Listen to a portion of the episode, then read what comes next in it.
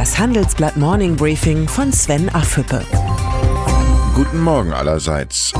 Heute ist Freitag, der 23. August. Und das sind heute unsere Themen. Deutschlands neue Stahl AG. Alle Augen auf Merkel. Das Exit-Risiko SPD. Das G7-Treffen im französischen Biarritz hat schon Geschichte geschrieben, bevor es überhaupt begonnen hat. Anders als sonst üblich soll das Gipfeltreffen ohne Abschlusserklärung enden. Mit dem Vorstoß will man den Druck nehmen, sich in strittigen Fragen wie der Handels- und Klimapolitik einigen zu müssen.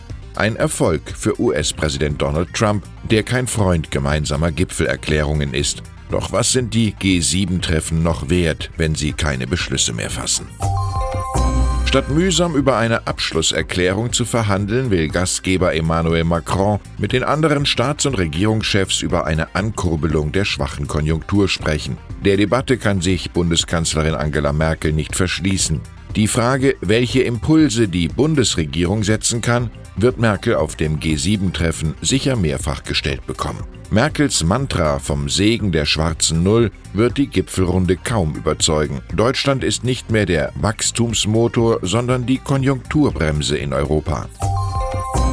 Wirtschaftsnobelpreisträger Edmund Phelps hält nicht viel von staatlichen Konjunkturprogrammen. Um Innovationen und Produktivität anzukurbeln, schlägt der renommierte Ökonom im Interview mit dem Handelsblatt einen anderen Weg vor.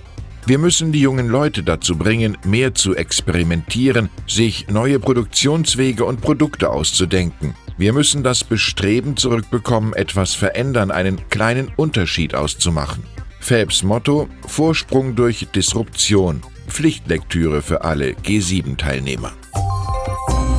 ThyssenKrupp-Chef Guido Kerkhoff plant einen radikalen Umbau des angeschlagenen Konzerns. Die Stahlsparte soll nach Informationen des Handelsblatts gestärkt werden. Im Gespräch sind die Zusammenschlüsse mit Klöckner und Co. sowie Salzgitter. Zur Finanzierung soll ein Teil der erfolgreichen Aufzugssparte verkauft werden. Noch sind die Pläne keine Wirklichkeit, aber wenigstens gibt es wieder einen Zukunftsplan für ThyssenKrupp. Unternehmen in Deutschland müssen künftig bei Betrug, Korruption oder Umweltdelikten mit empfindlichen Strafen rechnen. Ein Gesetzentwurf von Bundesjustizministerin Christine Lamprecht sieht Bußgelder von bis zu 10 Prozent des Umsatzes vor. Kritiker wenden ein, dass das Strafmaß unangemessen hoch ist. Das stimmt, richtig ist aber auch, dass Wirtschaftskriminalität kein Kavaliersdelikt ist.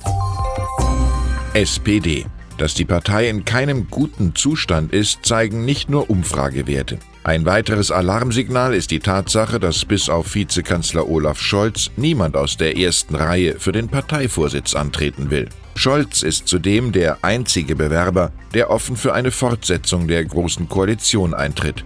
Dass der Finanzminister zusammen mit Clara Geiwitz die Wahl gewinnt, ist so unwahrscheinlich wie ein Schneesturm in der Sahara. Mit der Entscheidung über den Parteivorsitz entscheiden die SPD-Mitglieder damit indirekt über die Zukunft der Bundesregierung. Die aktuelle Titelgeschichte, das Exit-Risiko, beschreibt, wie die SPD auf einen Ausstieg aus der Großen Koalition hinsteuert. Sollte der Fall eintreten, wäre das kein Grund zur Panik. Kanzlerin Angela Merkel könnte mit einer Minderheitenregierung weitermachen. Das ist nicht unbedingt komfortabel, aber auch nicht unmöglich. Das Handelsblatt Research Institute startet heute den neuen Podcast Global Challenges. HRI-Präsident Bert Rürup diskutiert ab sofort regelmäßig mit dem früheren Außenminister Sigmar Gabriel über die Lage der Welt. In der ersten Ausgabe mahnt Gabriel, wir haben in den letzten Jahren viel zu wenig in die Stärkung der Europäischen Union investiert. Zudem fordert der langjährige SPD-Vorsitzende ein neues transatlantisches Bündnis. Weltpolitik zum Mithören und Nachdenken. Auf Handelsblatt Online können Sie ab heute Mittag den Podcast hören und auch abonnieren. Und dann ist da noch Nils Glagau. Der Chef von Orthomol, einer Firma für Nahrungsergänzungsmittel, ist neues Jurymitglied in der Gründershow Die Höhle der Löwen. Ich bin ein klassischer Unternehmer. Ich kann Gründern mit meinen Kenntnissen über Marken und mit meinen Netzwerken helfen, verspricht der 43-Jährige. Von solchen Unternehmern braucht Deutschland mehr. Ich wünsche Ihnen ein erholsames Wochenende. Herzliche Grüße, Ihr Sven Affebe. Hören Sie nun noch unsere Highlights der Woche. Unsere Persönlichkeit der Woche ist Boris Johnson. Auf seiner ersten Europareise als britischer Premierminister gewinnt Johnson an Statur, doch im Brexit-Streit kommt er nicht weiter. Die Zahl der Woche ist 446. 446 Tage war Giuseppe Conte als Ministerpräsident im Amt, ehe er am 20. August zurücktrat.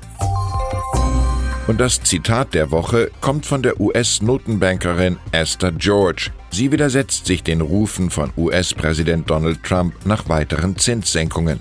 Wir befinden uns gerade in einer Art Gleichgewicht und ich würde die Zinsen gerne so belassen.